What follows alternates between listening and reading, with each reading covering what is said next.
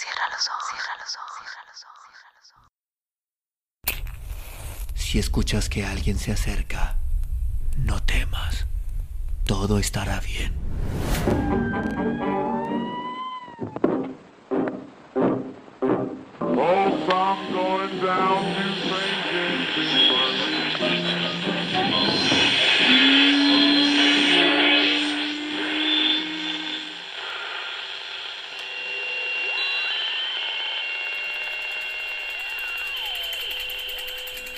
Estás escuchando, Crónica, Crónica, Crónica el lugar, el lugar donde, donde entra por tus entra por tus oídos.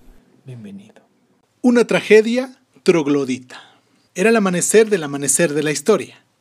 Aún no cantaban los gallos paleolíticos.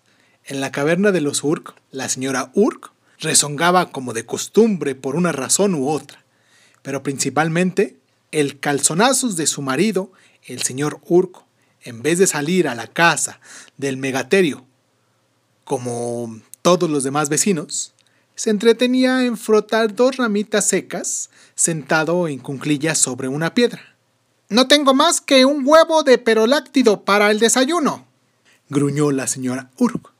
Menos mal que nos bastará de aquí a fin de mes, gracias a su gran tamaño, repuso el señor Urk que siempre veía las cosas con optimismo, a diferencia de su pragmática consorte.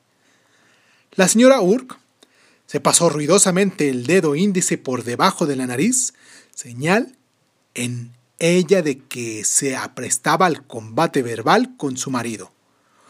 Uk, le dijo en ese tono reposado y grave que desde hace un millón de años emplean las señoras al iniciar una bronca.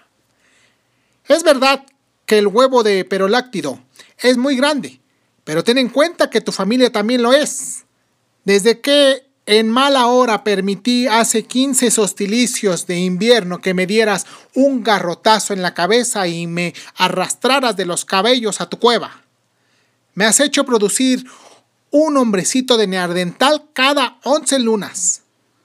No solo hombrecitos, que también tenemos siete hembras entre nuestros catorce adorables vástagos, sonrió el señor Uck, sin dejar de frotar sus leños.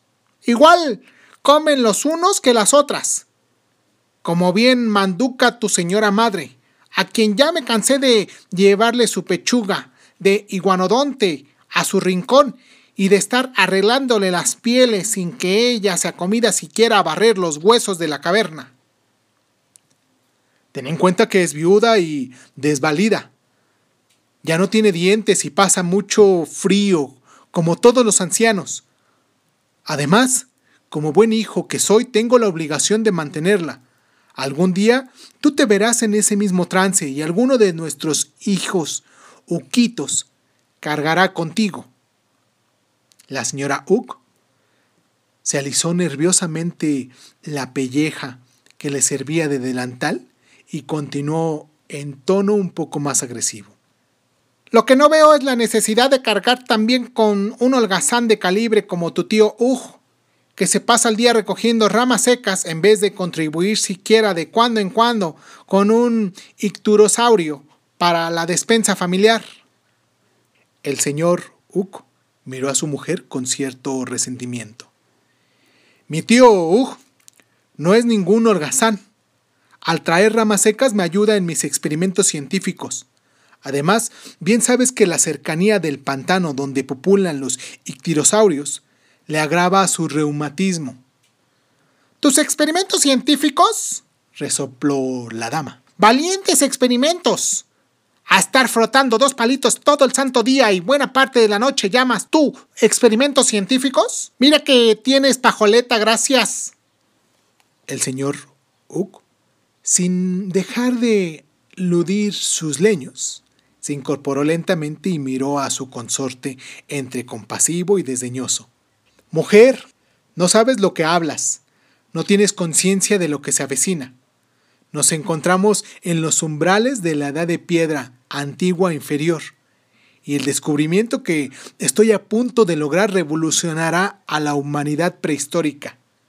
Nuestras vidas y las de nuestros congéneros y descendientes cambiarán por completo y para bien en cuanto consiga lo que me propongo.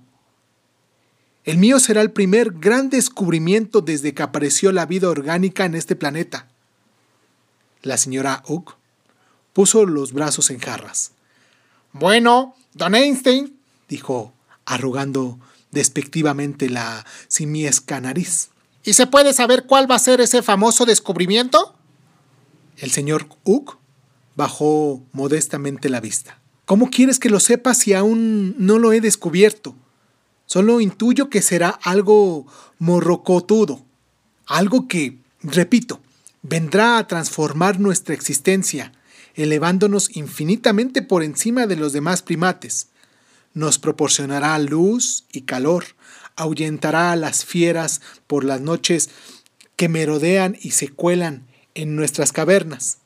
Dará sabor a nuestros alimentos que hasta ahora ergullimos lamentablemente crudos. Inclusive creo que con el tiempo nos permitirá encender cigarrillos. ¿Y todo eso conseguirá restregando dos palitos? preguntó con mucha sorna la señora Uck. Sí, dijo Uck con mirada de iluminado. Estoy seguro de que lo conseguiré. Dios mediante. La señora Uck perdió la paciencia y le atizó una soberana bofetada a su marido. Aragán, gandul, sinvergüenza. aulló mientras seguía arreándole al inventor, que trataba de esquivar los golpes con sus leños, pero sin dejar de frotarlos. No metas a Dios en estas cosas. Hace falta tener cara dura. En lugar de salir a la casa del mamut y del mastodonte, como cualquier hombre nearde neardental bien nacido, te pasas la vida jugando con dos palos y encima tienes la desfachatez de decir que vas a descubrir algo así como la energía eléctrica. Suelta esos malditos leños y ve a traer algo de comer para tu famélica familia. No emplees cacofonías, interrumpió el señor Uck, que además de científico era purista del incipiente idioma. ¡Toma tu cacofonía! rugió la señora Uck, dándole una feroz patada en la espinilla. En esos momentos apareció el tío Ugh, encorvado bajo el peso de unas de ramas y troncos secos.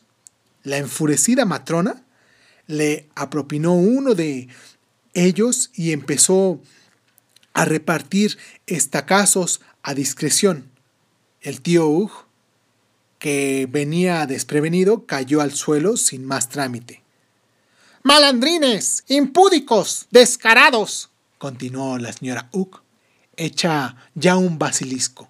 Aquí estoy yo bregando en la caverna desde que Dios amanece hasta pasada la medianoche, barriendo el piso, remendando pieles, cambiándole las hojas de parra a los críos, descalzando los trozos del gliptodonte que tengo que ir a pedir prestado a las vecinas para dar de comer a un batallón, recogiendo los huesos con que juegan los niños, ahuyentando tigres con, dientes de sable y dinosaurios, mientras ustedes se dedican a recolectar y frotar ramitas, en vez de montar sus hipariones y salir a cazar diplócodos. Ya estoy harta de fregar rudimentarios cacharros de piedra en la cocina.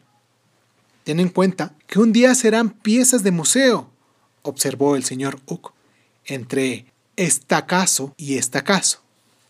Las últimas palabras de su marido llevaron a la señora Uck al paroxismo. Tomando un descomunal pedrusco, de un certero golpe, en mitad de la frente le partió el cráneo en mil fragmentos. La pieza de museo serás tú, vociferó la dama. Y dijo de verdad, pues cinco mil siglos más tarde, Aquellos mil fragmentos hubieron de ser vueltos a armar con infinita paciencia por antropólogos con becas de la Fundación Guggenheim. Madame Uck nunca lo supo y posiblemente ni siquiera llegó a sospecharlo, pero su impulsividad motivó que el descubrimiento del fuego se retrasara más de 5.000 años.